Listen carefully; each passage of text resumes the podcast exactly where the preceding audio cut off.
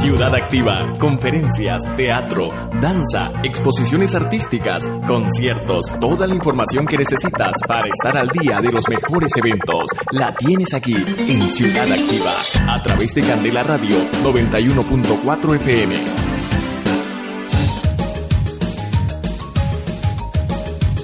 Dos minutos para las seis de la tarde y llegamos a Ciudad Activa. Unos 7 grados de temperatura tenemos en Bilbao. Muy buenas tardes, amigas, amigos oyentes. Te habla Miguel Ángel. Hoy es viernes 15 de noviembre y te doy la bienvenida, como ya te dije antes, a Ciudad Activa, aquí en Candela Radio. Sintonícenos en cualquier parte del mundo desde tu ordenador, unidad móvil o receptor de audio a través de www.candelaradio.fm. Y si deseas volver a escuchar este y todos los programas de Candela Radio, búscalos en nuestro portal de iVox. Hoy desarrollaremos temáticas que sabemos son de tu interés. ¿Quieres saber de qué hablaremos? Permanece atenta, atento al otro lado del receptor y escucha lo que tenemos para ti. Estás escuchando Ciudad Activa, agenda cultural que llega a ti a través de Candela Radio 91.4 FM y www.candelaradio.fm. Durante los viernes 8, 15, 22 y 29 de noviembre, de 6 a 7 de la tarde, aquí en Ciudad Activa, tendremos a las y los representantes de la Asociación Matiz que nos contarán a qué se dedican y qué proyectos han desarrollado y llevan a cabo en la actualidad. El pasado viernes 8 de noviembre centramos la atención en la diversidad sexual. Hoy hablaremos de la prevención de violencia de género entre adolescentes. Para ello dialogaremos con Estíbal Linares, especialista en este tema, con Sara García e Irati, y representantes de la Asociación Matiz, y también estará con nosotros Jessica, voluntaria de Matiz, y Machalén da Silva, una usuaria activa del Gastelecu de Recalde.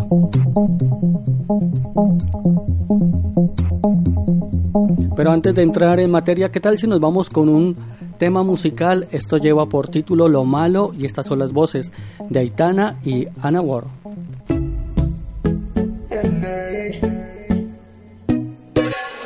Voy a salir, no más fingir, no más servir. La noche es pa' mí, no es de otro. Te voy a colgar, ya no hay vuelta atrás. Si me llaman, no respondo. Tira porque te toca a ti perder, que aquí ya se perdió tu game. Tiro porque me toca a mí otra vez, solo con perderte ya gané. Pero si me toca, toca, tócame. Yo decido el cuándo, el dónde y con quién. Que voy a darme a mí de una y otra y otra vez. Lo que tanto me quité, que para ti tampoco fue. Y voy, voy, lista para bailar, porque tú hoy,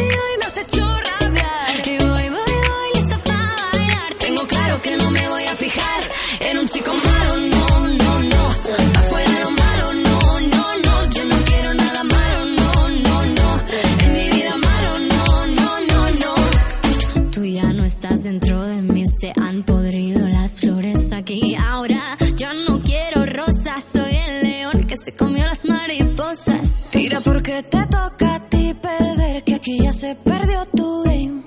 Tira porque me toca a mí otra vez, solo con perderte ya gané. Pero si me toca, toca, tócame. Yo decido el cuándo, el dónde y con quién. Te voy a darme a mí de una y otra y otra vez. Lo que tanto me quité que para ti tampoco fue.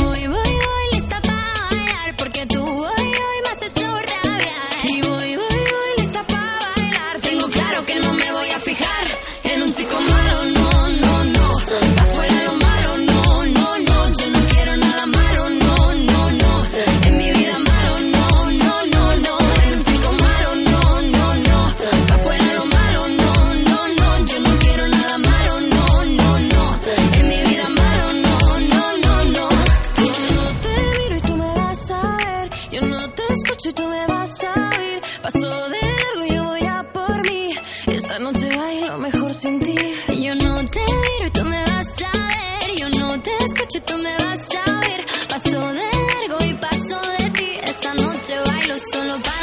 En un chico malo, no,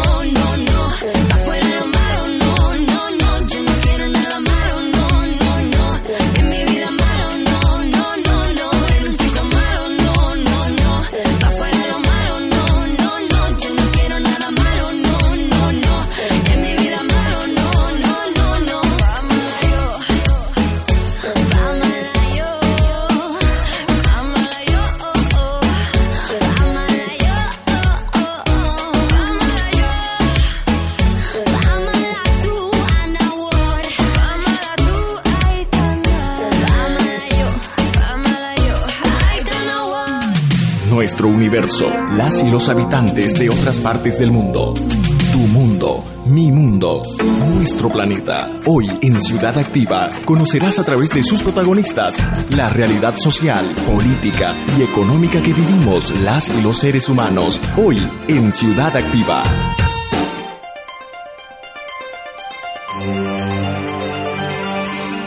Nos adentramos en temática y para ello saludamos a Sara. Buenas tardes, Sara. Hola, buenas tardes. ¿Cómo estás? Bien, muy contenta de estar también acompañada. Bueno, también saludamos a Irati. ¿Qué tal, Irati? Hola, Rachel. León. ¿Qué tal todo? Bien, muy bien. Gracias por compartir este espacio con nosotros. A Estíbalis Linares, ¿cómo estás, Estíbalis? Hola, buenas tardes. ¿Qué tal todo? Muy bien, muchísimas gracias por haberme invitado. Bueno, encantado de que compartas este espacio con todos nosotros.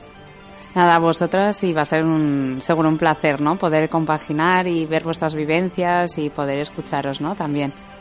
Jessica, gracias por compartir otra vez este espacio aquí en Candela Radio. Hola, muy encantada de poder estar nuevamente aquí, de compartir este espacio. Muchas gracias. Y Mashalen, bienvenida nuevamente. Opa, Rachel León. ¿Qué tal todo, Mashalen? Muy bien, ¿Qué tal la semana? bien, bien.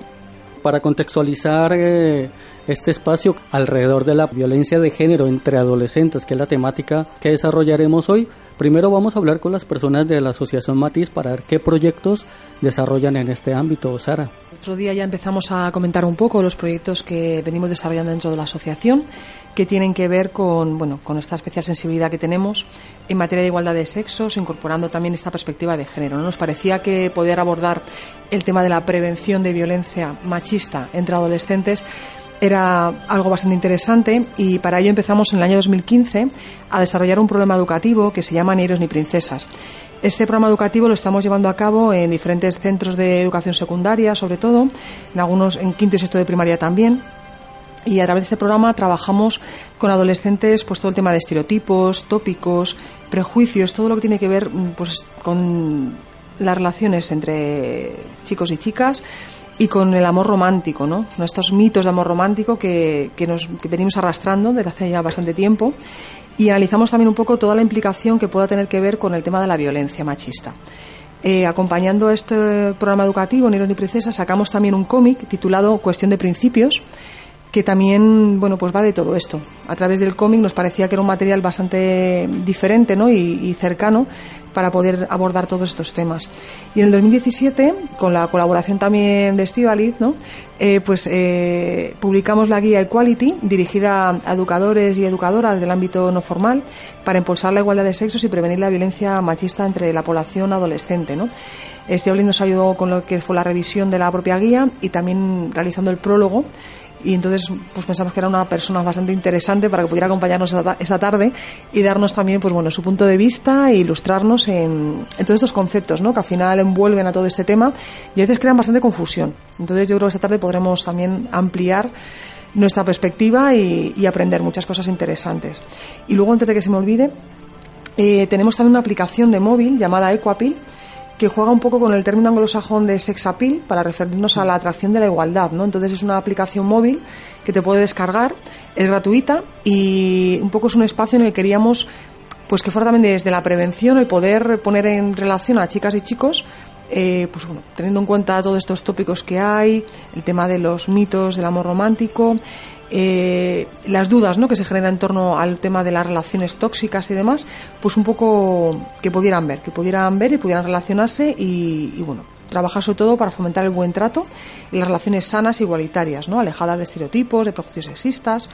Entonces, bueno, es un poco un espacio para compartir experiencias e inquietudes sobre las relaciones amorosas y de pareja, ¿no? Y poderla disfrutar al máximo. Si las personas quisieran acceder a esta información, Sara, ¿a dónde podrían ir? Pues para descargarse la aplicación o bien a través de la plataforma de, de Android o de, o de App Store, ¿no? Uh -huh. Es gratuita, poniendo Equapil directamente ya le sale para poderse descargar. Bien. muy sencillo. ¿Y vuestra web? Nuestra web es www.asociacionmatiz.org. También se puede descargar desde allí directamente según se accede a la página web. Muy bien, y ya con esta introducción que nos ha hecho Sara, pues entramos en la temática de la prevención de violencia de género entre adolescentes y para eso hablamos con Estivalis eh, Linares. Ella es graduada en Trabajo Social y máster en Intervención en Violencia contra las Mujeres doctora en el programa de Derechos Humanos, Retos Éticos, Políticos y Sociales, por el que obtuvo un cum laude y mención internacional.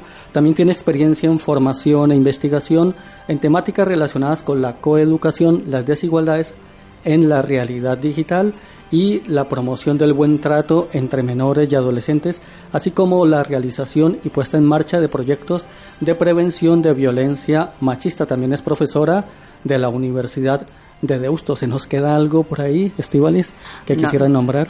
No, por supuesto, una presentación yo creo que muy completa, ¿no? Y también un poco en la misma línea, ¿no? Que también pues trabajo con adolescentes cuando me queda un poco de energías y demás y tiempo libre en mi vida. También pues doy talleres y formaciones y demás con, con adolescentes. Bienvenida y gracias por compartir este tiempo con nosotros. Ah, muchísimas gracias y va a ser un placer, ¿no? Poder introducir estos temas y hablar no solamente desde mi experiencia, que no, que sí que tengo el peso, ¿no? Como de, de experta o lo que vamos a, vamos a ponerlo entre comillas, pero también de poder compartir junto con vosotras y poder, ¿no? Explorar juntas este, esta realidad que tan cerquita tenemos el 25 de noviembre, ¿no? Y cómo al final nos interpelan las violencias machistas y qué daño nos han hecho, ¿no? ¿Podríamos definir ese concepto, violencia de género, eh, para empezar, eh, Estíbaliz? Sí, eh, la violencia de género como tal es una- un concepto que está de- recogida en la ley, en la ley de, de 2007, ¿no? Entonces, eh, es una ley que está a nivel estatal recogida y, el concepto como tal lo que eh, lo que acoge es una violencia que es ejercida de hombre a- hacia la mujer dentro del contexto de pareja, ¿no? Y hay un contexto de pareja donde ha tenido una relación afectivo emocional durante un periodo de tiempo largo. ¿Qué pasa con este concepto?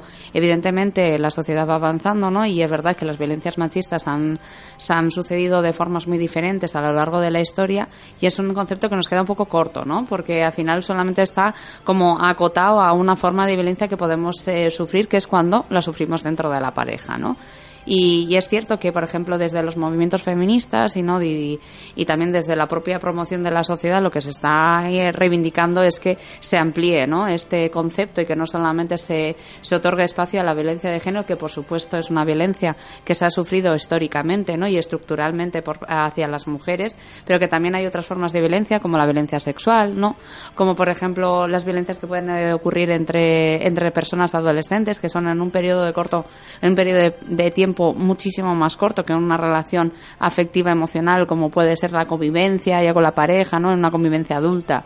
Entonces sí que es verdad que se nos queda un poco corta, pero como tal, así como definición concreta es la violencia ejercida del hombre hacia la mujer en un contexto de, de pareja, ¿no? Y en un contexto de relación afectivo emocional. La violencia de género además tiene como varias patas, ¿no? Que está, por ejemplo, la violencia psicológica, la violencia física, eh, la violencia económica y luego está la violencia social, ¿no? Como por ejemplo el aislamiento y demás. Eh, y también, eh, aunque como la, la ley como tal no la recoge porque como tal está en otro en otro apartado, ¿no? Que es por el Código Penal. También deberíamos introducir toda la violencia sexual que, que se sufre y que se ejerce dentro de la que dentro de la pareja, ¿no? Que hay eh, cuando se da una relación, vamos a decir, de, de asimetría de poderes, ¿no? que el hombre está ejerciendo un poder constante contra la mujer en una relación afectiva amorosa, ¿no? Eh, en ella se dan un- una multipli o sea, unas diversas formas de, de violencia, como puede ser la sexual también, como pueden ser violaciones, lo que pasa es que están como muy, muy, muy invisibles dentro de la pareja, ¿no? Como por ejemplo una noche que no te apetezca y al final por insistencia e insistencia se mantenga esa relación, ¿no? Entonces ahí como vamos a decir como violencias como muy invisibles dentro de la propia violencia de género, pero como tal la podríamos definir así. Es un tema tan amplio como tan complejo y parece que lo definimos o siempre lo observamos desde la edad adulta, ¿no? Porque digamos que es el como el momento en el que se dan las situaciones más críticas o más radicales, pero también estamos hablando en este caso de esa violencia de género entre adolescentes y qué sucede qué sucede en la adolescencia y por qué esto se manifiesta, Sí, es cierto y me ha parecido súper interesante ¿no? el apunte de la perspectiva adultocéntrica que ponemos a cualquier cuestión. ¿no? La ley está hecha de una perspectiva adultocéntrica. También es cierto que es una ley que al final lo que quería, eh, quería visibilizar son las muertes de las mujeres. ¿no? Como al final la, eh, las relaciones de, o la, violencia de género lleva a la muerte ¿no? y al final se, dan, se, se están dando eh, vamos a decir, ejercicios de poder muy, muy, muy, muy importantes. En cambio, en el, en el contexto de adolescentes es verdad que las relaciones, vamos a decir, de ejercicio de poder de un chico hacia una chica se dan de formas diferentes. Primero, por, por el, las propias, por el propio código que tienen la- las personas adolescentes, ¿no? Al final es una etapa en la que empiezan a explorar con sus relaciones, ¿no? Es como los primeros momentos. Y las relaciones generalmente, bueno, ya un año es casi casamiento, ¿no? Para, para las personas adolescentes. Entonces, es como decir que, jo, hablar de, de violencia de género dentro de las personas adolescentes me parece que sería como acotar mucho, mucho, mucho a una única tipología de violencias que pueden estar sufriendo, sino podríamos hablar de, como no, como lo han dicho desde la Asociación Matis, de violencias machistas, ¿no? Cuando encima desde hablando desde el plural, para poder, ¿no? encajar todo tipo de, violencias. Es cierto que dentro de las personas adolescentes se dan ciertos códigos concretos, como por ejemplo, ¿no? La- primero eh, la, la particularidad de que las relaciones son muchísimo más cortitas. Entonces, en ese momento de cortito todo se vive como muy intenso, ¿no? Como empezar y cómo acabar también, ¿no? Y, y ahí, por ejemplo, en, dentro de esos códigos, es como todos los mitos amor romántico que empiezan ahí como a aflorar al principio, como por ejemplo cuando te empieza a gustar el primer chico, que casi que es como, uff, ese primer chico que lo vamos a recordar siempre. Y eso es como, como, como que parece que siempre queda ahí, ¿no? Pero eso al final es algo de cómo nos han, nos han educado y la importancia que le damos a encontrar a ese primer chico o esa primera vez, ¿no? Y parece que esa primera vez no va a haber otras primeras veces sobre todo eso, ¿no? Porque uno de los mitos del amor romántico es que, que es omnipotente y que va a ser para toda la vida y que ese amor que vas a vivir esa, ese momento no lo vas a vivir otra vez. Entonces nos aferramos a ciertos chicos que no nos están haciendo daño, que nos están haciendo daño, ¿no? Y que sabemos que no nos está tratando bien y, por ejemplo, claro, las violencias, ¿qué tipo de violencias podemos sufrir? Pues pueden ser muy diferentes, porque al final siempre hablamos, cuando parece que cuando hablamos de violencia es como lo físico, ¿no? Y hay otras cuestiones que son mucho más psicológicas y mucho más invisibles, como por ejemplo el que eh, a ti no te, no te esté dando el lugar que tú mereces, ¿no? Como, como vamos a poner novia en este sentido, ¿no? Que por ejemplo eh, él eh, crea que pues es más importante, por ejemplo, eh, el estar quedando con otras chicas a la vez que contigo, ¿no? Y a ti te está relegando y dice, no, pero a la vez te está diciendo que te quiere mucho, ¿no? Y eso a ti te está haciendo daño. O, por ejemplo, ¿no? Eh, formas de, pues, ¿por qué eh, sales de fiestas y deberías estar conmigo, ¿no? O, ¿por qué te pones esta falda si ya estás conmigo? ¿Para qué necesitas estar con, para qué te tienes que poner tan guapa, ¿no? ¿Por qué te estás poniendo provocativa? si tú ya estás conmigo, ¿no?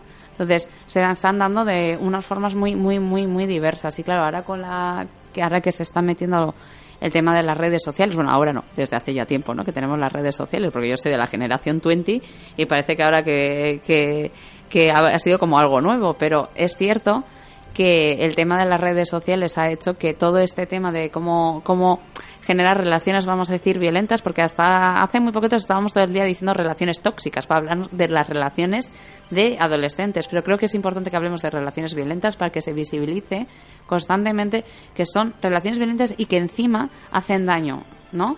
Y, y, particularmente en este caso lo que tendríamos que hablar es en cómo nos han educado parto por una parte como por la otra, es decir, tanto por parte de los chicos como por parte de las chicas. Es de- por ejemplo, en el caso de los chicos, eh, les han educado ¿no? a, primero a ejercer ese, ese mandato más autoritario dentro de las relaciones. Para ellos sus vínculos con el amor no están tan tan potentes como pasa con nosotras, ¿no?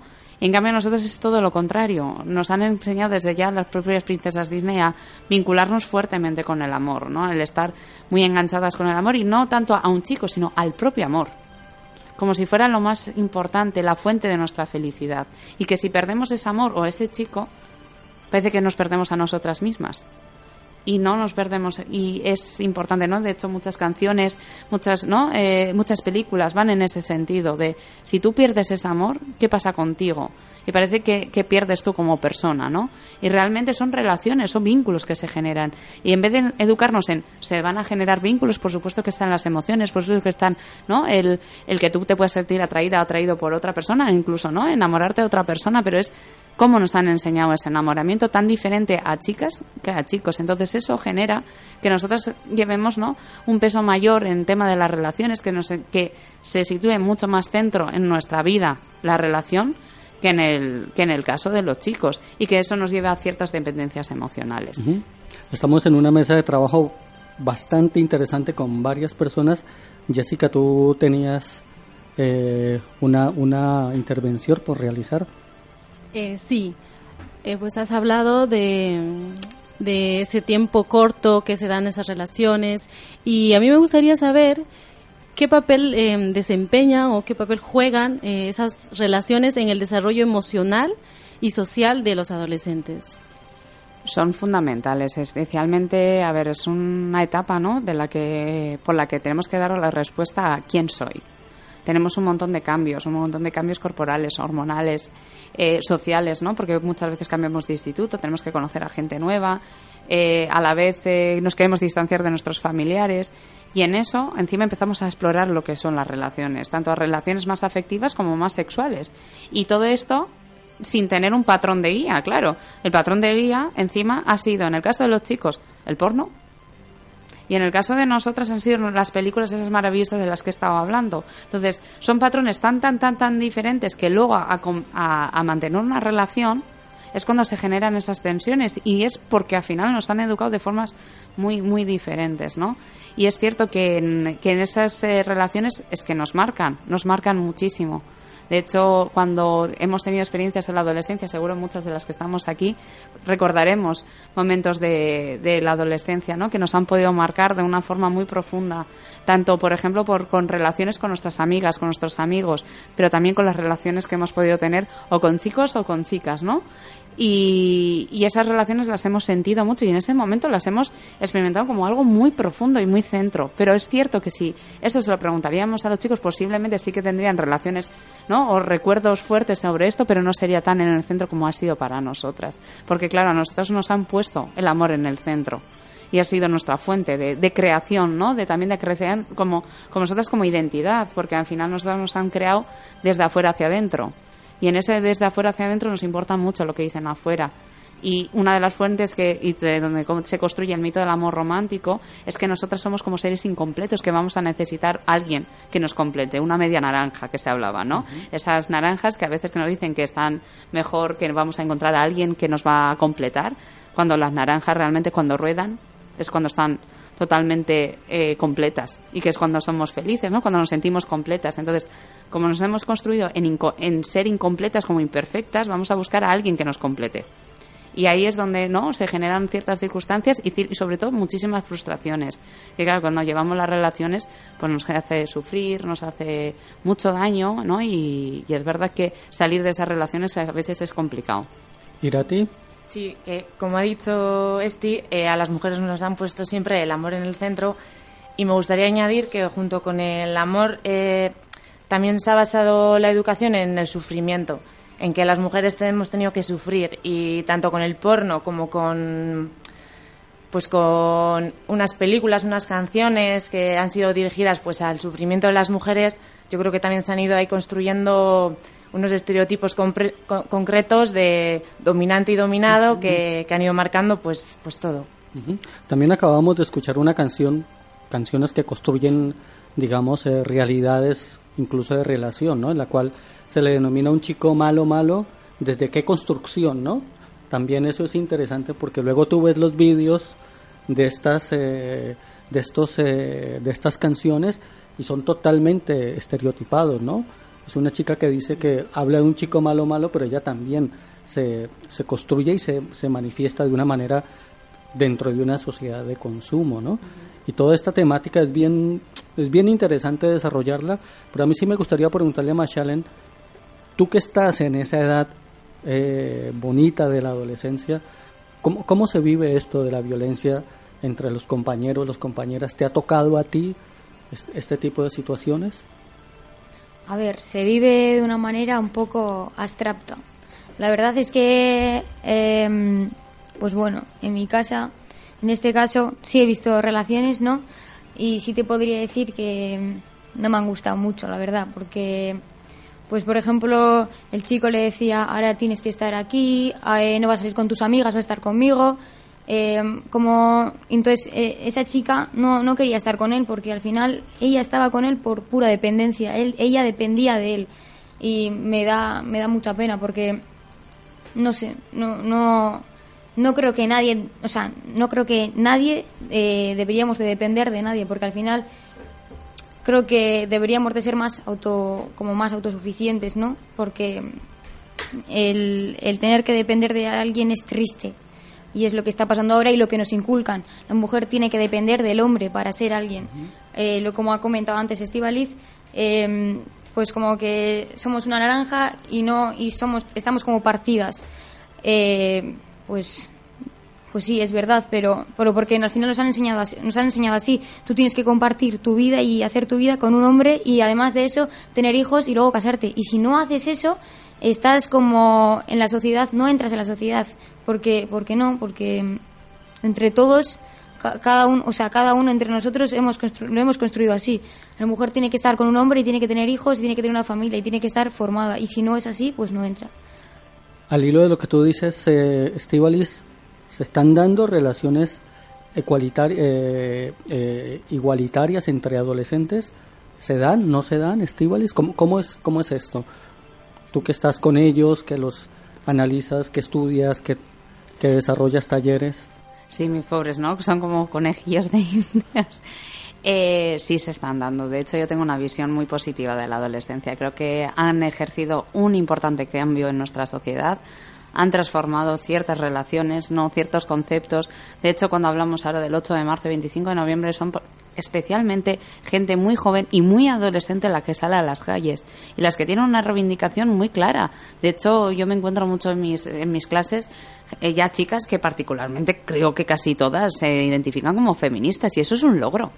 Eso es un logro y que se y que y que tengan reivindicaciones y que cuando vean que por ejemplo un un profesor de gimnasia la están diciendo, no, tú como eres chica tienes que correr X tiempo y tú como chico tienes que correr X tiempo y, la digan, y, les- y las chicas sean las que se posicionan en una situación total y absolutamente reivindicativa. No creo que eso sea así, creo que es generalizar, creo que hemos dado pasos muy, muy importantes, a nivel sobre todo de discurso. Luego a nivel de práctica sí es cierto que creo que se dan relaciones muy sanas, ¿no? Y, pero es cierto que todavía nos quedan ciertos códigos dentro sobre todo el aterrizar a la práctica, ¿no? Cómo tratarnos, cómo tratarnos igualmente. El discurso lo tenemos súper aprendido, casi todas, casi todas ahora mismo, cuando hablo con ellas saben perfe- perfectamente que las princesas Disney nos han llenado de pájaros la cabeza y que nos han hecho un montón de daño, pero luego eso lo tenemos como tan, tan, tan interiorizado que luego llevarlo a la práctica es muy difícil. Es muy difícil. Antes, Machalen, estabas hablando sobre el tema de la dependencia. Me parece eh, un temazo porque al final es como que nos han enseñado a ser dependientes de otras personas. Pero sí es cierto que las personas las necesitamos, ¿no? Cuando yo a veces doy talleres de mitos del amor romántico, siempre hablo de la interdependencia. Nos necesitamos como seres, ¿no? Entre chicas y chicos, chicos y chicas. El problema es que nos han enseñado que las relaciones son como algo súper hermético, ¿no? Que si es mi chico es solo mío. ¿No? Si yo soy su chica, solamente soy su chica y no se puede fijar en nadie más. Y ahí es donde está el problema, es cómo nos han enseñado a mantener relaciones, ¿no? A ser totalmente dependientes. Y si no, hay a veces que hacemos el, el extremo, independientes, ¿no? Como tú por un lado y yo por el otro. No, lo bonito es generar lazos y tener una convivencia sana.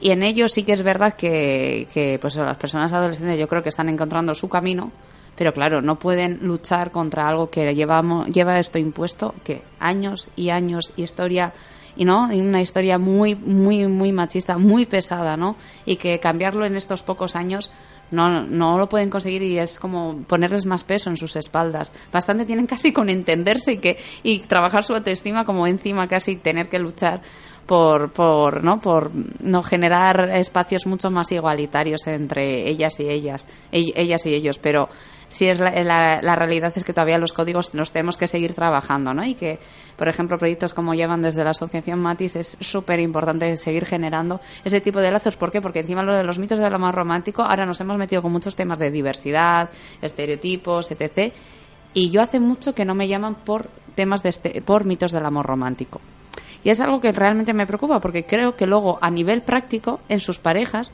todavía se están dando relaciones violentas. Y esta, esta temática de la violencia entre jóvenes, eh, ¿cómo se manifiesta en las redes sociales? ¿Cómo, cómo se da en la música y, y si, se, si se establecen modelos a seguir? En, particularmente en las redes sociales, ¿no? Eh, pues hay un, un abanico ahí de, de ciberviolencias machistas bastante importantes, ¿no? Concretamente, en lo que hemos estado encontrando en las investigaciones, las que más se dan se llaman de la eh, ciberviolencia sexual, que se generar un espacio intimidatorio de carácter sexual contra las chicas, ¿no? como por ejemplo cuando les mandan fotos de penes, por ejemplo, o, por, e- o las sacan una foto, un vídeo sin su consentimiento y este se difunde por todas partes. Luego estaría la ciberviolencia sexista, ¿no? que es todos los comentarios, agresiones que se hacen contra la chica por el mero hecho de ser mujer. Es decir, pues yo sé, desde comentarios muy hirientes y sexistas hasta por su cuerpo. Ahí hay un abanico bastante amplio, desde vídeos que se puedan generar, audios que se puedan mandar. Y luego eh, también estamos encontrando ciberviolencias LGTBI-fóbicas, ¿no? porque es verdad que se están dando de forma muy, muy diversas. Pero en concreto con este tema que nos compete, eh, también hay que es importantísimo hablar sobre el cibercontrol. Eh, es verdad que ahora cuando hablamos del control entre adolescentes es, es, vamos impepinable que tenemos que hablar de también de las redes, ¿no? Porque ha sido un espacio que te da pie a que puedas seguir el rastro a otra persona. Desde, por ejemplo, desde el WhatsApp, Instagram, ¿no? Que son igual las redes que más utilizan. Ahí, evidentemente, tú puedes ver cuándo se conecta, cuándo no está conectado, cuándo me está haciendo caso, cuándo no, con quién ha estado, ¿no? Con quién eh, está hablando. De hecho, puedo, eh, y eso sí es verdad que particularmente sí hemos encontrado que muchas, muchas, en este caso chicas, valoran que tener, compartir las contraseñas y saber que te dejen usar el móvil o ver el móvil es como sinónimo de, de que esa persona te quiere, ¿no? Es como una, una señal de amor. Entonces es que la otra persona, es que claro, si me lo enseña es que no esconde nada. ¿No? Y entonces es que porque me quiere y, no hay ningún tipo de, de, de conflicto cuando dónde ha quedado ¿no? la individualidad y la particularidad entre la relación. Entonces volvemos otra vez a hablar sobre las dependencias, ¿no? Es verdad que el vamos a decir el fondo es el mismo, pero están, se están dando en unas plataformas diferentes. Luego, por ejemplo, la hipervigilancia de cuándo está conectado, cuándo no está conectado. La realidad es que las, en las investigaciones lo que nos está dando es que las que más hipervigilan son las chicas pero que no quiere decir que es que ellas controlen más, sino que las vigilan los pasos de los chicos. ¿Por qué? Porque hay un estereotipo, como tú me eh, eh, apuntabas, Miguel Ángel, que es que al final esos eh, hay un estereotipo de chico malote. ¿no? Y que el chico en, en cualquier momento me, me, va a poder fastidiar. Entonces lo que hago es vigilarle. Entonces, basándome en esos estereotipos más los mitos del amor romántico, continúo continuamente vigilándole. ¿Qué pasa? Pero yo no ejerzo un control sobre él. No le digo no hagas. No le digo no para. En cambio, en el caso de cuando un chico controla a una chica, o sea, cuando estamos hablando de una relación violenta, violenta él sí controla no solamente sus redes sociales, con quién tienes que salir, con quién no, con quién estás hablando, sino también su vida externa, ¿no? Su vida offline. Y entonces ahí empieza a investigar todo lo que ella hace. Entonces estamos hablando que el ejercicio de control todavía hoy por hoy no se siguen dando en esas prácticas de hombres hacia mujeres, pero es verdad que la hipervigilancia por esos estereotipos se están produciendo entre, entre chicas. ¿Irati?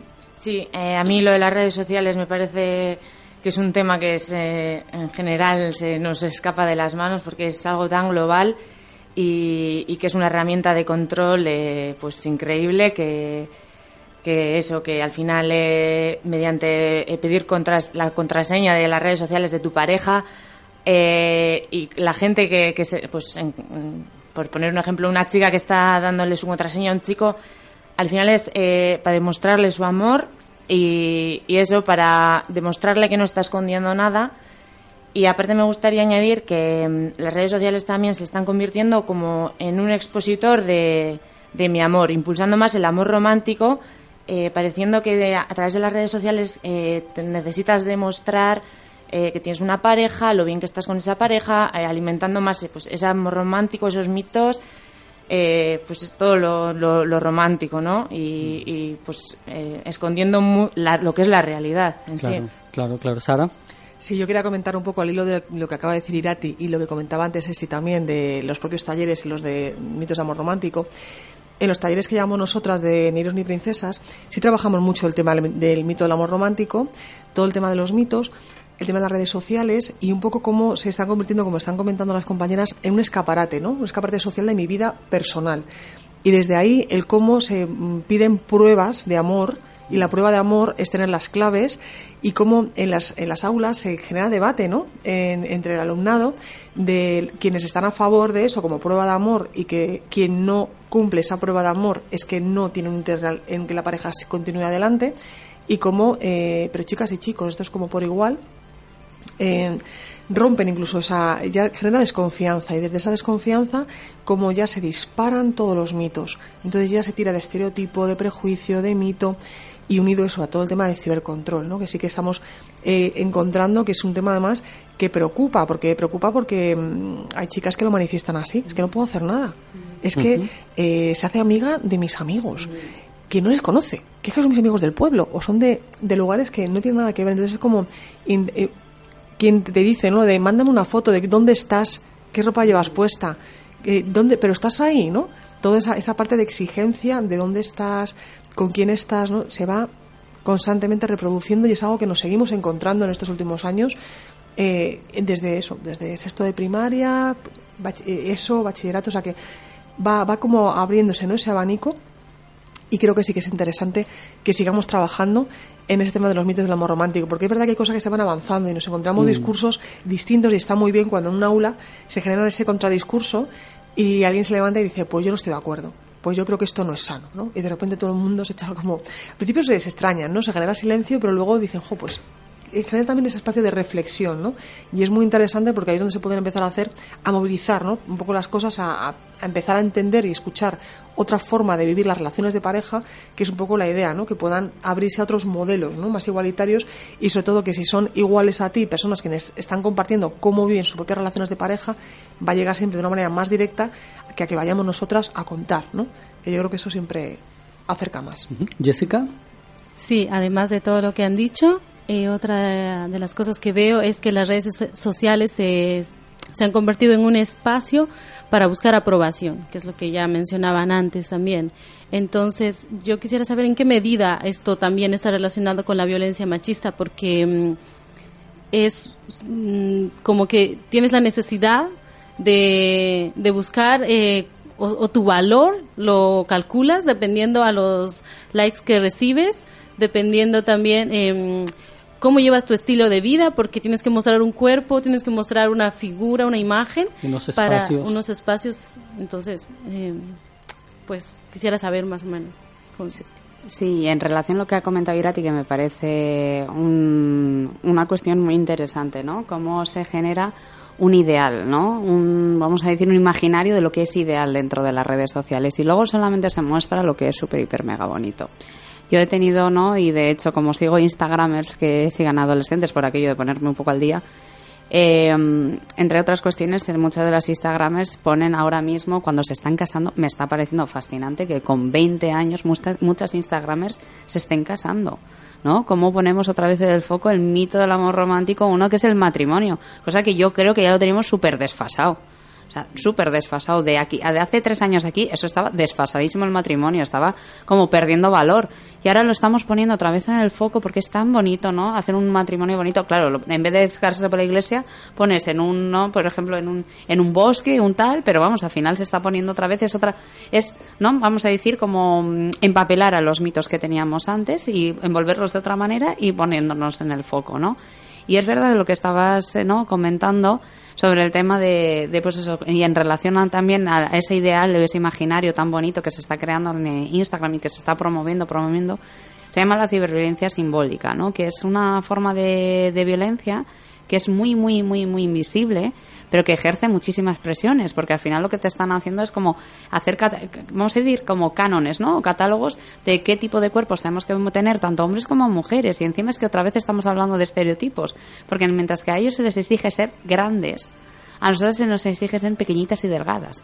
Entonces es también en esa cosmovisión, vamos a decir, ¿no? De, de cuerpos, eh, al final, cuando tú eres grande y tú eres pequeñita, quien tiene, ¿no? Quien se está en ejercicios de poder son totalmente diferentes. Y eso está generando un montón de inseguridades. De hecho, cuando doy talleres con adolescentes sobre estos temas y también cuando hemos hecho investigaciones, uno de los eh, temas clave es cuando hablamos sobre esta ciberviolencia simbólica, ¿no? De cómo es el, el ejercicio de, de, de poder contra los cuerpos y claro que podríamos aglutinarlas dentro de las ciberviolencias machistas. No obstante, es cierto que, que, claro, que al final sobre la ciberviolencia machistas tenemos siempre como los focos puestos en, en violencias muy concretas, ¿no? Pero es cierto que es al final ese ejercicio de daño, o sea, tú te están haciendo daño contra tu cuerpo.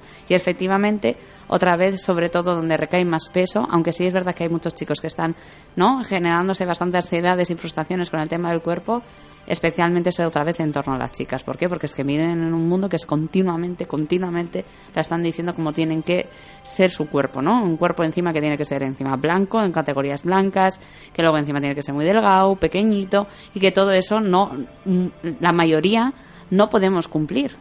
Entonces, si no podemos cumplir, eso nos genera frustraciones y eso nos genera de vez daño y eso nos genera no poder valorarnos positivamente y entonces volvemos otra vez a sentirnos incompletas y a tener que necesitar la valoración externa para volver a querernos, ¿no? Entonces, muchas de las claves que, que pueden ser, ¿no? El de trabajo, igual tiene que ver por el autocuidado y el automimo. ¿no? Tiene que ir desde ahí, desde muy pequeñas, no enseñarnos tanto a valorar lo, lo de afuera, sino también valorarnos nosotras. Y en la medida que nos sentemos más seguras, más cuidadas, más mimadas, igual no buscaremos relaciones tan violentas.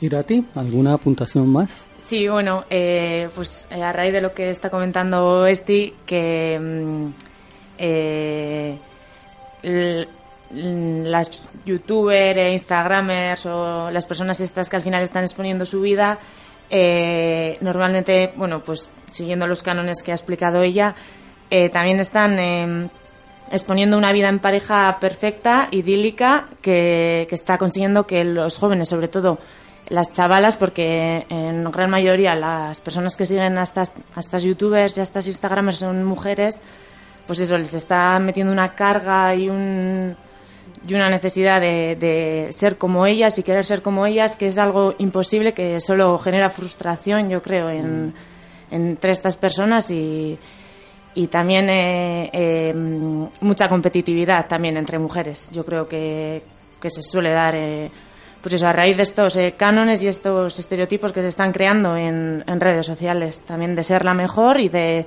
de tener más likes y, y pues eso, una competitividad total. Solamente por apuntar, ¿no? Eh, con el tema de, aparte de la pareja, que evidentemente hay muchas Instagrams que están idealizando, ¿no? Parejas que luego sabes que en la vida real tienen unas relaciones violentas, ¿no? O no de todo cuidadas. También algo que me estaba llamando particularmente la atención es eh, el foco que se está hablando de la maternidad. Muchas de las chicas cuando hacemos eh, temas de youtubers y demás, la mayoría eh, siguen a youtubers que han sido madres, pero no madres de una o dos hijos, sino de muchas hijas e hijos. ¿no? Y eso sí me está llamando particularmente la atención porque estamos volviendo a poner el foco, ¿no? En matrimonio y en familia y es otra vez volver a, otra vez a las categorías de género que yo creo que esas estaban ya como un poco teníamos otras, ¿no? Pero esas estaban como más desfasadas. Pero se está volviendo a poner ese foco en, en ellas, ¿no?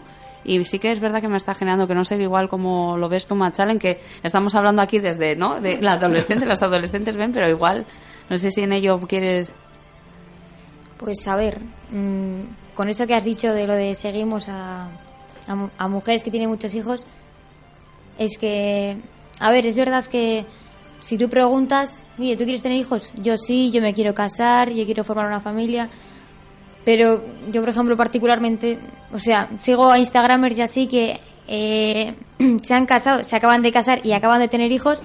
Y, y es que todo es lo mismo, todo el rato es lo mismo. Se han casado y han tenido hijos. Y todo el rato nos están intentando eh, inculcar que tenemos que ser madres, que tenemos que casarnos y todo. Entonces, eh, a ver, es que por ejemplo eso en clase no lo hablamos mucho. O sea, a veces cosas muy puntuales, pero, pero bueno, eh, cuando hablamos de eso todo es lo mismo. Yo me quiero casar, yo no sé qué. Y yo soy un poco como la rara, ¿no? De decir, pues yo no me quiero casar, mm, ni sé si quiero tener hijos, porque es que tengo 16 años y no sé lo que voy a hacer mañana, no sé lo que voy a hacer eh, dentro de 40 años o 20 años. Entonces me parece un poco todo súper precipi- precipitado porque todo queremos hacerlo como súper rápido y sin, como sin disfrutar de lo que tenemos ahora, ¿no? Ahora eres joven, tienes 16 años, mira lo que vas a hacer dentro de, pues mira al bachiller que vas a hacer, pero es que me parece todo como súper súper rápido. Pensar que vamos a tener hijos, no sé. además como obliga, como beharrezkoa, como obligación, ¿no? Como luego casarnos y luego no tienes, lo que he dicho antes, luego si no, ti- no estás casada, no eres nadie, entonces, no sé, no me, no me gusta a mí eso. Ajá. Perdón, eh, Irati, ¿querías eh, anexar algo? Sí, bueno, que como estábamos comentando lo de las eh, Instagramers estas que se están, pues están siendo madres, ¿no? Quería añadir que, que por lo que yo he podido ver, eh, están siendo mujeres bastante jóvenes que, eso, pues que con menos de 30 años, con 20 y pocos ya, eh, están empezando a tener hijos, mogollón de hijos, y, y pues como comenta Machalen, se está creando al final un una generalización de querer ser madre y ser madre cuanto antes, que a mí me parece una pasada y imposible en, en esta sociedad. O sea, que encima si queremos intentar que eh, la mujer eh, siga en el mundo laboral, que cada vez eh, tenga más trabajo remunerado, pues mm, me parece un grave error seguir fomentando estos, estos estereotipos y estas maternidades, sobre todo desde tan jóvenes y tan idílicas cuando no mm, me parece imposible. Temáticas interesantísimas las que estamos desarrollando, pero les propongo, compañeras, ir a un tema musical y volvemos a retomar todo esto de lo que estamos hablando que está súper interesante.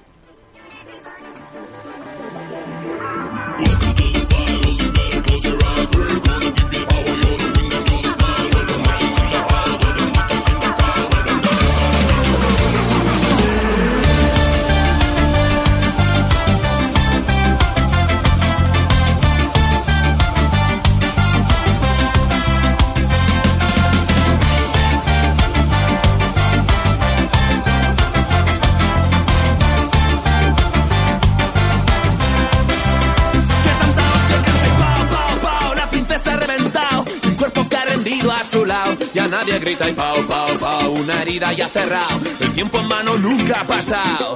Pero ya no es nada fácil volver a donde el fuego nada quemaba y ahora donde vuelan quieres saber las alas que antes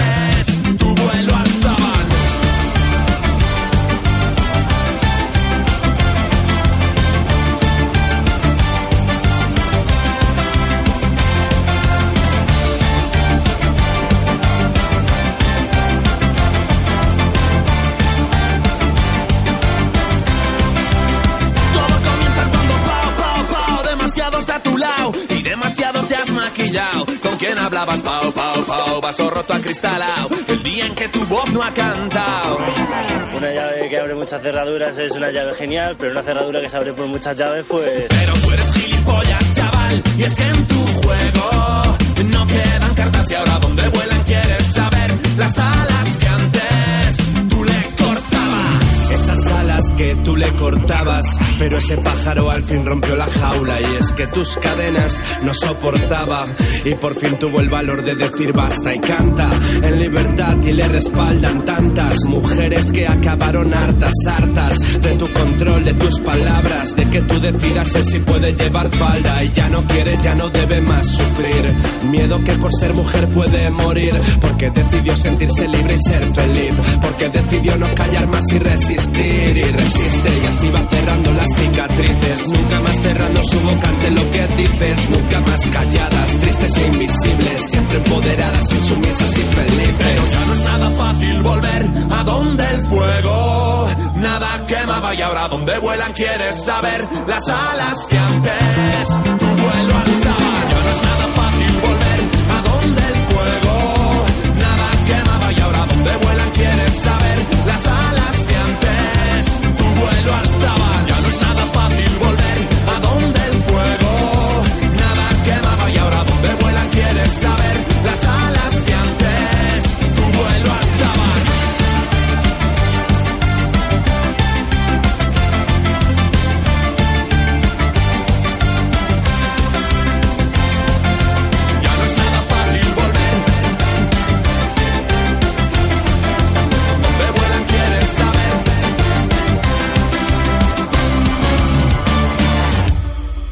Estás escuchando Ciudad Activa, agenda cultural que llega a ti a través de Candela Radio 91.4 FM y www.candelaradio.fm. Sigues en Ciudad Activa a través de candelaradio.fm. Escuchábamos ese tema titulado Pao Pao de la agrupación Vendetta y seguimos hablando de este tema tan interesante, prevención de violencia de género entre las y los adolescentes, con Estivalis, con Sara, con Jessica, con Mashalen, con Irati. Chicas, teníamos ahí sobre la mesa una temática súper interesante que pasa en el, en, el ciberespacio, como pareciera que, que, que el ideal conservador de familia, de la mujer esforzándose en ese ámbito, se sigue manteniendo. Esto está tremendo. Sí, ¿no? Y también la idealización del matrimonio, por ejemplo, yo siempre les pregunto en clase, ¿cuántas de vosotras habéis soñado con vuestro vestido de novia? Y vamos a hablar que, pues, gente como Matt Allen dice, a ver, perdona, ¿de qué me estás hablando? ¿Tú te crees que me he puesto a pensar en eso? Sí tenemos, eh, ¿no? Algunas que, que, que no, pero la gran mayoría es, sí, yo he pensado alguna vez en mi vida, por lo menos cómo me gustaría casarme, ¿no? Es verdad que eso viene de antes, pero es algo que particularmente me, me estaba llamando la atención dentro de, ¿no? de los grupos de adolescentes, como ¿no? la maternidad, el, ¿no? el entorno del cuidado, ¿no? La- esa idealización ¿no? de cómo tener una familia, que luego realmente esas relaciones o las trabajas muchísimo y has tenido una generación de, y has acordado muchísimos acuerdos, o casi es imposible tener esa, esa vida tan idílica donde aparecen muchísimas youtubers que parecen que es lo mejor que han hecho en su vida tener 17.000 hijos, ¿no? Que es como, bueno, ni uno ni dos, sino varios. Entonces es un poco desde ahí el, un poco las lecturas que tenemos que ir deconstruyendo. Creo que es importante que todo esto que se idealiza, al final los mitos se van traspasando, ¿no? Podremos, seguramente en mi generación teníamos unos mitos muy concretos, en mi generación fuera cuando, tres metros sobre el cielo. Hola. ¿No? Que seguramente eh, lo- el, el problema es que muchas veces cuando hablo de tres metros sobre el cielo yo digo, pues seré una viejuna ahora mismo hablando de tres metros sobre el ¿Qué cielo. era?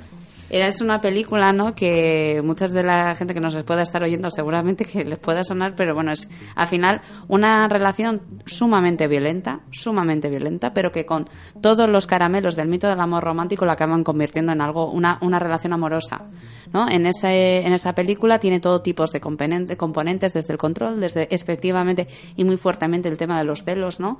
Como, y luego todos los estereotipos de chica, pobrecilla mía, eh, virgen, que es muy incauta, que no sabe qué hacer, qué tal, pero que le va a enseñar ese hombre que ya es bien experimentado, que encima es ese estereotipo de malote. Y de hecho, cuando muchas veces, ya lo siento por este momento de spoiler, pero muchas veces pregunto, bueno, ¿cómo creéis que ha acabado la, la película? ¿Mal o bien? Y me dicen todo el mundo, jo, mal. Y digo, ¿por? ¿Por qué no acaban juntos? Y ah, pero, pero si él, si él llega un momento y la pega y todo, ¿no? Que hay hasta una agresión física. ¿No? Que ya no solamente es todos los componentes de celos, control, de etc, etc, sino es que la llega a agredir físicamente y os parece que acaba mal. Entonces, ahí es donde creo que tenemos que hacer un importante trabajo de, de dejar de mitificar ciertas relaciones que no son nada ideales. No son nada ideales porque cuando hablamos de celos que generalmente no nos están continuamente como diciendo, no, al final es que los celos un poquito, aunque sea un poquito, ¿no? Eh, Es que es porque le importas, ¿no? Pero es que al final de dónde vienen estos celos, ¿qué, qué hay detrás de estos celos? Al final los celos es eh, una forma de, de querer que esa persona sea tuya, es de ahí donde viene, no es ni inseguridad ni nada, es porque crees que esa persona te pertenece. Claro, ¿qué pasa? Que es que cuando una, esa persona simplemente, cuando digo, jo, pero si es que está tonteando con otra persona, pues igual esa persona puede ser libre y dejar esa relación. No pasa nada. Si esa relación se tiene que terminar, se termina. Es un vínculo roto. ¿Verdad que vamos a tener que pasar por un proceso de duelo donde nos vamos a tener que cuidar, nos vamos a tener ¿no? que recomponer? Pero lo importante es que no, ahí sigamos estando nosotras y nosotros. No olvidamos de quiénes somos. Pero es verdad que los celos lo que hacen es, es que esa, esa persona, porque es digo, pero ¿de dónde vienen los celos? Claro, y te dicen, jo, es al final, no, como que, te tiene- que tienes miedo. Y digo, ¿miedo a qué? De a perder a esa persona. Entonces, creemos que nuestras, las personas nos pertenecen y no, no, las personas no son nuestras, ¿no? Mm. Tú habías comentado esa, ese control que puede haber por la accesibilidad a los móviles, a la red social, a la ubicación de las personas, a la entrega de las claves personales que pueden generar eh, una, un, exceso, digamos, de, de poder de una persona sobre la otra. Eh, ¿Cómo, ¿Cómo las chicas o los chicos pueden darse cuenta que están en una relación tóxica? ¿Qué, qué indicadores pueden haber? Bueno, uno de los mayores indicadores que creo que es súper importante es si tú te sientes mal. ¿Vale? Si tú estás en una relación que te- por cualquier cuestión, ¿vale? Porque muchas veces, no, si te dice tal, si no te dice, pero a veces el amor es como que nos pone un velo tan, tan, tan, tan, tan grande que no pues llegamos a detectar ni siquiera esas frases, ¿no? O esos comentarios, o esas actitudes. Pero si tú por alguna cu- cuestión te estás sintiendo mal en esa relación, si te hace llorar, ¿no? El que te bien te quiere te hará llorar, no, te hará reír. ¿No? Es como siempre nos, nos han inculcado desde muy pequeñas, pero es que de muy pequeñas, los que se pelean se desean o los que pelean se quieren. Creo que no, los que se pelean. En todo caso, las personas que se quieren se aman, se abrazan, ¿no? Se cuidan bien. Entonces, eh, ahí es donde viene la raíz de muchos problemas, que es que no estamos vinculando el amor con la violencia. ¿no? O la eh, el amor con los celos, el amor con el hacer daño, el amor con el llorar. Entonces, hay que deconstruir eso, ¿no? Y dejar de vincular ese tipo de relaciones que hacen que al final estemos en una relación violenta. Que la violencia deje de ser algo idílico y romántico. Quitarle el, el ese, ¿no? Vamos a decir, ese, ese elemento romántico a muchísimas de las actitudes que se hacen, como por ejemplo, el que la sigue, la consigue. Hostia, tú, eso es acoso. Perdona, si estás todo el rato detrás, detrás, míos y ya te he dicho una vez que no. ¿Dónde está la importancia de este, este, este, da? ¿Dónde está el no siempre es no, no? O, por ejemplo, es que no- hay un montón de cuestiones que el no nos lo saltamos y es como, ya te he dicho que no, no hace falta que me sigas. Si- siguiendo, siguiendo, siguiendo. Entonces tenemos que empezar desde ahí, ¿no? Desde, desde quitar ciertas, ciertos, ciertos mitos, vamos a decir, o ciertos romanticismos que nos lo han inculcado. Y luego, por ejemplo, pues yo qué sé, si por ejemplo te empieza a preguntar por cómo vistes, qué, a con quién has estado, con quién te sacas la foto. Si empieza a agregar, ¿no? A ciertas amigas, amigos en, en tu Instagram y tú no las no quieres eso. Cuando tú él empieza a hacer cosas que tú no quieres y que no te está cuidando y tú no te estás sintiendo cuidada en esa relación, es que posiblemente esa relación no está hecha, no está a tu medida. Entonces, lo mejor en una relación de estas, cuando empecemos a detectarlo lo más al principio, que es cuando menos nos cuesta, ¿no? Cortar, es importante no Eh, pedir ayuda porque a veces nos cuesta como a nosotras poner pie no incluso a mí me ha pasado con amigas que me ha costado cortar esa relación que me estaba haciendo daño entiendo que las relaciones cortarlas es uf, nos cuesta muchísimo porque nos han enseñado a establecerlas pero nunca a cortarlas ¿no? Todas las, ¿tú- ¿cuándo se acaban las películas de eh, amor? Cuando se acaban, cuando acaban juntos y juntas pero no cuando acaban una relación de hecho, yo, claro, soy de las de cuando acaba una relación mal en una película, digo, joder, por fin, ¿no? Acaba una relación mal. Claro, todos mis amigos y amigas me dicen, es que es eres una amargada, ¿no? Pero no, la realidad es que la nuestra vida es muy compleja, las relaciones son muy complejas, ¿no? Y entonces, entre esa complejidad, lo que no pode- lo que el primero que tenemos que hacer es cuidarnos y esos primeros momentos que todavía como que nos sentimos como, como más facultadas para cortar esa relación, separarnos, porque es una relación que no nos va a hacer bien, no nos va a hacer bien, ¿no? Y desde ese primer momento, si hay algo que nos está haciendo daño, poder ponerlo freno y sobre todo pedir ayuda a amigas. Es que a veces a los haters nos cuesta un poco, pero las amigas están ahí para ayudarnos, ¿no? Y decir, mira, pues no me encuentro de todo bien en esta relación. ¿No? Y, y nosotras como, como amigas, incluso, ¿no? Si somos como o profesoras, ¿no? Formadoras, si somos ya eh, madres, ¿no? O padres, estar ahí en ese proceso y escuchar. No hacerlo desde una vista muy adultocéntrica, porque muchas veces empezamos a juzgar a esa chica o a ese chico que está pasando por esa relación y empezamos a... todo lo que tenemos en la mochila se lo echamos encima. Entonces se corta la relación y no cuenta nada. Entonces, ante esto, eh, pues vamos a poner un poco de freno a todo lo que pensamos, ¿no? Como también como amigas, que a veces empezamos, "Pues ya te he dicho que era un gilipollas, porque tal, porque tal". Vamos a perderla. Entonces, es importante, ¿no? Que escuchemos y que la apoyemos. Somos bastante, digamos, ¿cómo, cómo lo diría? Elementales en nuestros afectos, ¿no? Parece que no lo hemos desarrollado ni siquiera personalmente como para expandirlo a otras personas y de ahí lo que tú dices, ¿no? Como que tengo tan poco afecto para, para conmigo mismo o conmigo misma que incluso las relaciones eh, externas con otras personas se hacen difíciles o se aceptan incluso relaciones difíciles. Has hablado de algo muy que me parece muy muy interesante como como hombre en esta conversación y es la conquista. Hay como ese deseo de es que hay que conquistar y esa es una construcción masculina, machista de esta sociedad también capitalista que nos dice, oye, es que el que conquista ha triunfado, ¿no? Sí, de hecho, cuando salen, sobre todo esto cuando son más mayores, ¿no? Jóvenes. Los chicos jóvenes, es, eh, de hecho, llaman, vamos a la caza. ¿no? ¿Cómo se llamaba la manada? ¿no? O sea, era, no, no, evidentemente tienen ese estereotipo de tenemos que ser nosotros los que damos el primer paso, los que somos más ligones, los que más estamos con más tías. En cambio, nosotros es todo lo contrario, toda la construcción, ¿eh?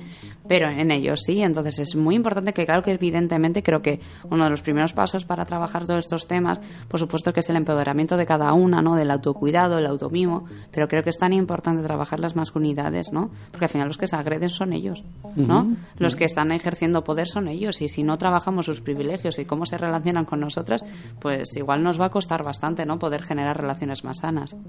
Jessica, ¿quieres aportar algo? Eh, sí, al hilo de la, de la conversación, bueno, han hablado de, del empoderamiento que tenemos que tener, de, de ese mimo y desde mi punto de vista, eh, desde la, o sea, desde que somos pequeñas tenemos que, bueno, más bien nuestro núcleo eh, familiar más cercano o eh, donde nos movemos, creo que tiene esa, ese papel importante en, en fomentarnos eso.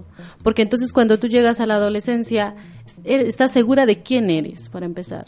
Y entonces cuando estás segura de quién eres, lo que te venga, eh, sabes identificarlo.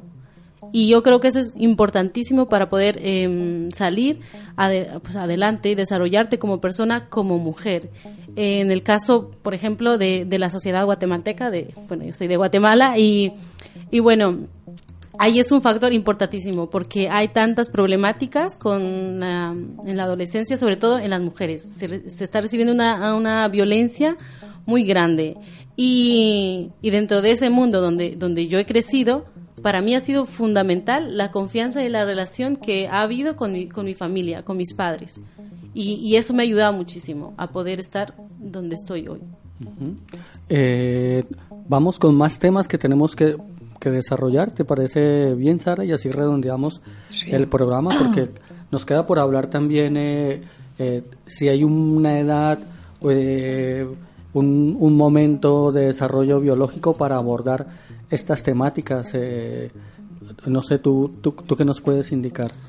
Yo creo que es un, un tema muy, muy transversal, que se tenía que trabajar desde que somos muy pequeñas y muy pequeños. Incluso, eh, ¿no? Nuestra, nuestra compañera la apuntaba, por ejemplo, desde las familias, desde que somos, desde que estamos en la cuna, desde bebé, desde cómo hablamos, ¿no? De qué, en qué claves estamos hablando tanto al chico como a la chica. Si les estamos diciendo vas a ser, súper fuerte y es un chico. Y a ella le vas a decir, buah, vas a ser una niña preciosa estamos ya generando un sesgo importante, ¿no? Y estamos situándoles en posiciones muy diferentes. Entonces, desde la propia cuna es importante hablar y vincular a tanto a chicos como chicas en códigos más eh, igualitarios, por ejemplo, ellos vincularlos con la emoción, ¿no? Con el cuidado también, ¿no? Es importantísimo, ¿no? De trabajar la sensibilidad con ellos, que la tienen, que la tienen, pero el problema es que desde tan pequeños les han dicho tienes que ser fuerte desde la cuna le han dicho que tiene que ser fuerte, que claro que evidentemente cuando sean adolescentes van a ser fuertes y van a, desvincularse ¿no? con, con este tipo de relaciones y van a querer ejercer autoridad o como nos pasa en las clases, ¿no? Y no llevarlo a contexto de más de afectivo emocional, pero quien ocupa la clase en, en, en las guelas son chicos, son los que gritan, los que llevan la voz cantante y es como que se tienen, o son unas chicas que han tenido un proceso, ¿no? Y ponen eh, y pero tienen que hacer ese esfuerzo tienen que no como hacer frente no y tenía una clase que era todas las chicas estaban calladas y ellos no paraban de hablar de gritar y demás. Claro les he, les he dicho os estáis dando cuenta qué espacios tan divididos tenéis dónde vos, dónde qué protagonistas sois y qué poco protagonistas son ellas y me dicen, joder, pero es que me los estás llamando machistas. Y digo, sé, evidentemente que no, pero es que lo tenéis tan, tan integrado que no os dais cuenta. No se da cuenta el privilegio. Ahí es donde hablamos de eso, ¿no? Es algo como tan transparente que... es, es continuamente ponerles el nudo a los privilegios. Creo que es un trabajo muy importante que tenemos que hacer desde la educación, formal como informal, como no formal. Tenemos que, te- tenemos que generar redes fuertes y estrategias fuertes para poner en duda esos privilegios, ¿no? En el caso de los chicos, vincularles con otro tipo de emociones, ¿no? Como la sensibilidad, la la empatía, súper importante, ¿no?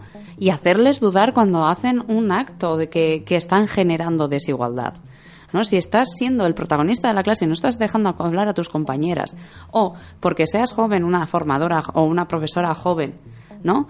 Y, y encima eh, entras dentro de los cánones establecidos y no paras de mirarla y casi acosarla, igual tienes que darle cuenta de que tú no puedes actuar de esa manera. Porque lo que estás haciendo es ponerte por encima, ¿no? Y que estás objetivizando a una profesora, por ejemplo. Cuestiones que nos han podido pasar en, en, en clase, ¿no?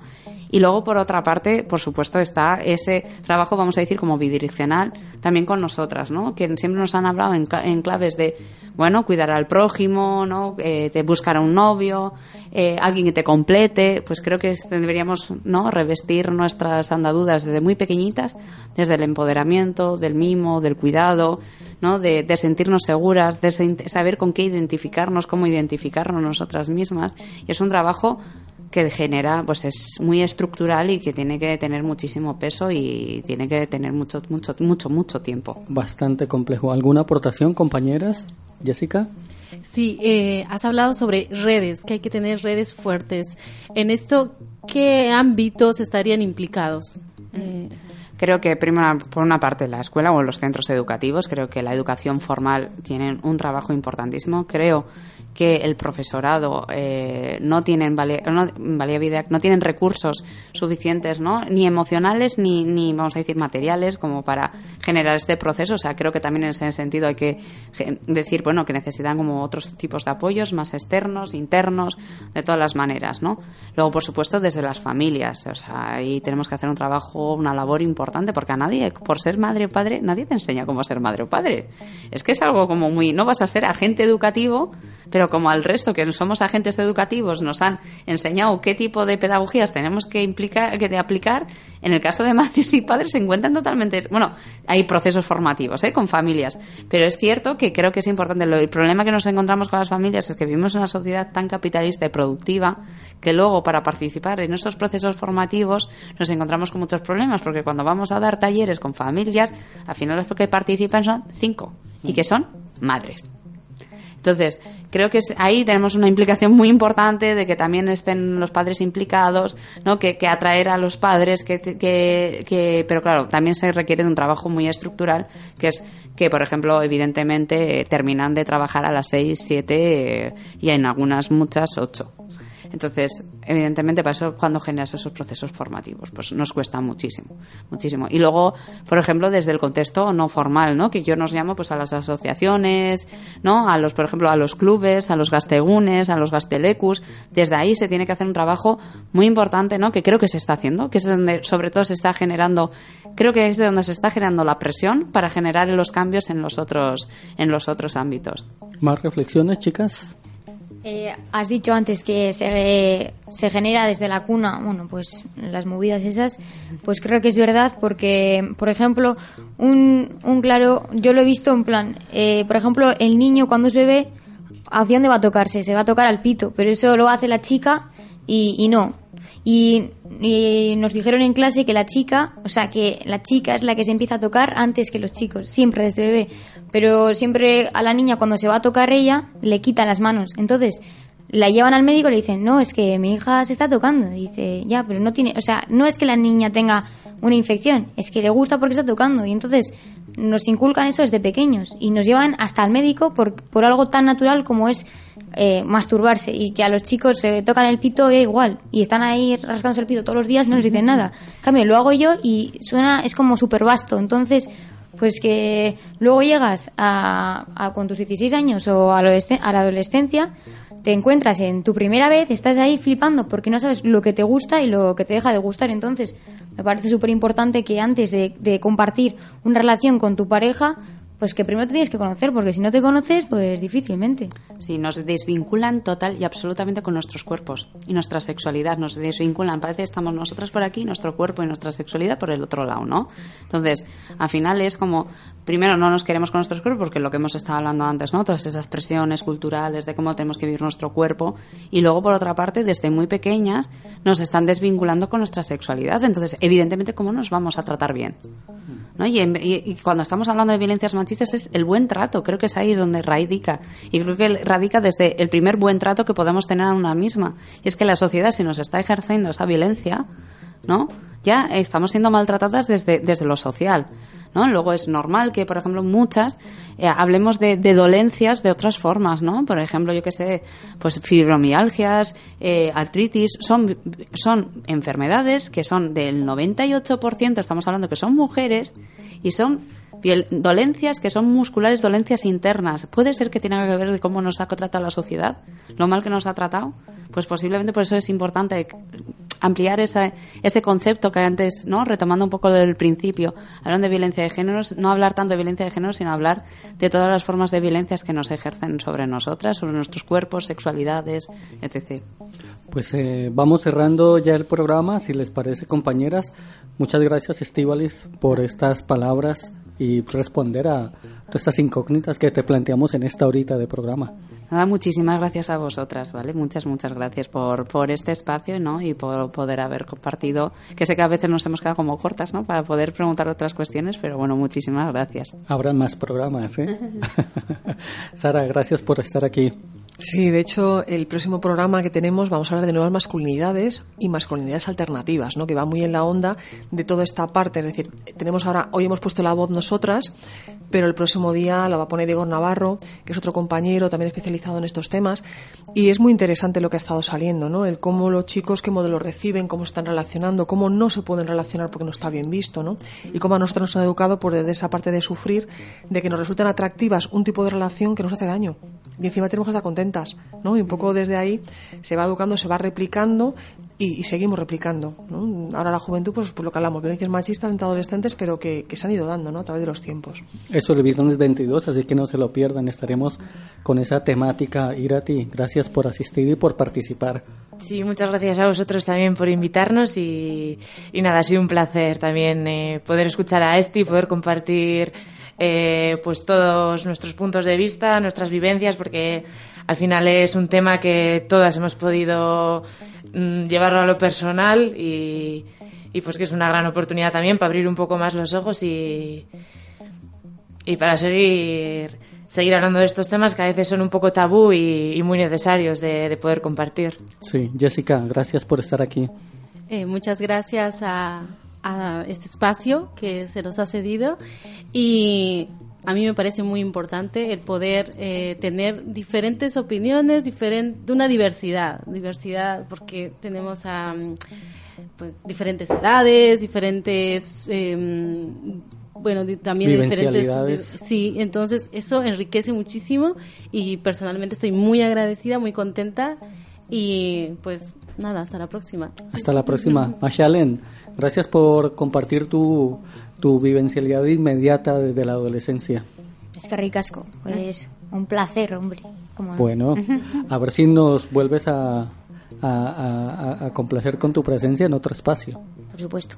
Bueno, amigas y amigas oyentes, ya lo sabéis, el viernes 22 de noviembre de 6 de la tarde a 7 de la tarde estaremos nuevamente aquí en Ciudad Activa con temáticas y conceptos desarrollados en los proyectos de la Asociación Matiz. Nos vamos con otro tema musical, esto lleva por título La Otra, perdón, esto lleva por, por título Contigo y es de La Otra y el Canca. Muchas gracias por estar al otro lado del receptor.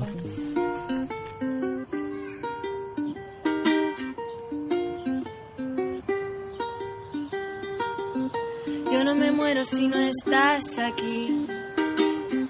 Puedo andar bien caminando sin ti.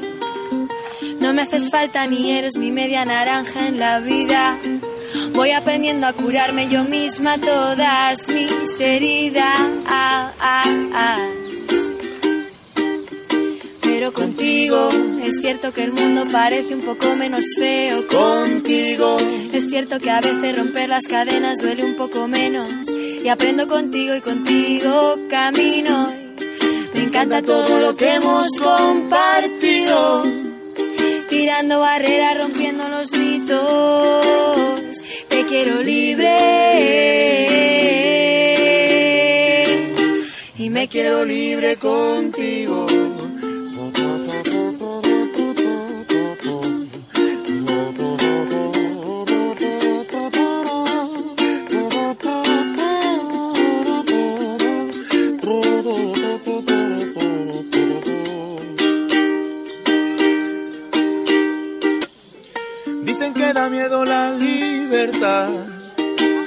No sentirla nunca más miedo me da.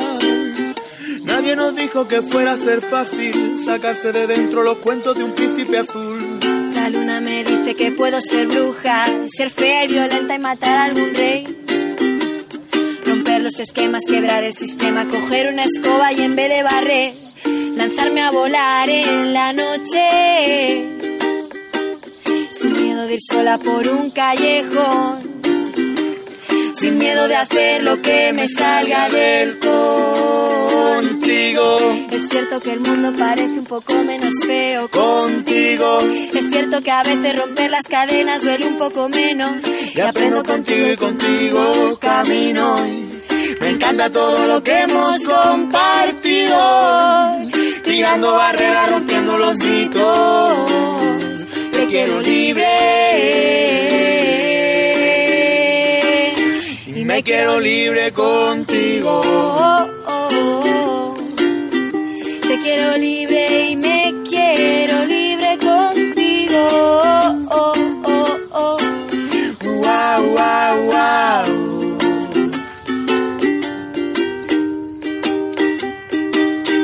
Esto fue Ciudad Activa, el resumen de eventos más destacados de la ciudad. No te desconectes, estaremos todo el día informándote. Ciudad Activa, agenda cultural que llega a ti a través de Candela Radio 91.4 FM y www.candelaradio.fm.